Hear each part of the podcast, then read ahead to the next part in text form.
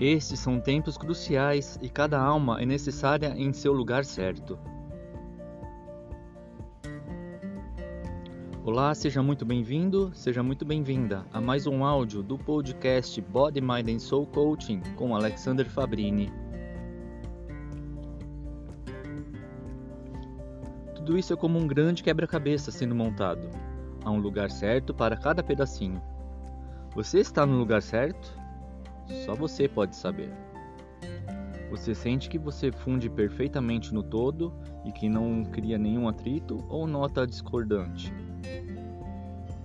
Paz, harmonia e tranquilidade devem estar dentro de você para estabilizá-lo e alinhá-lo com o que está para acontecer.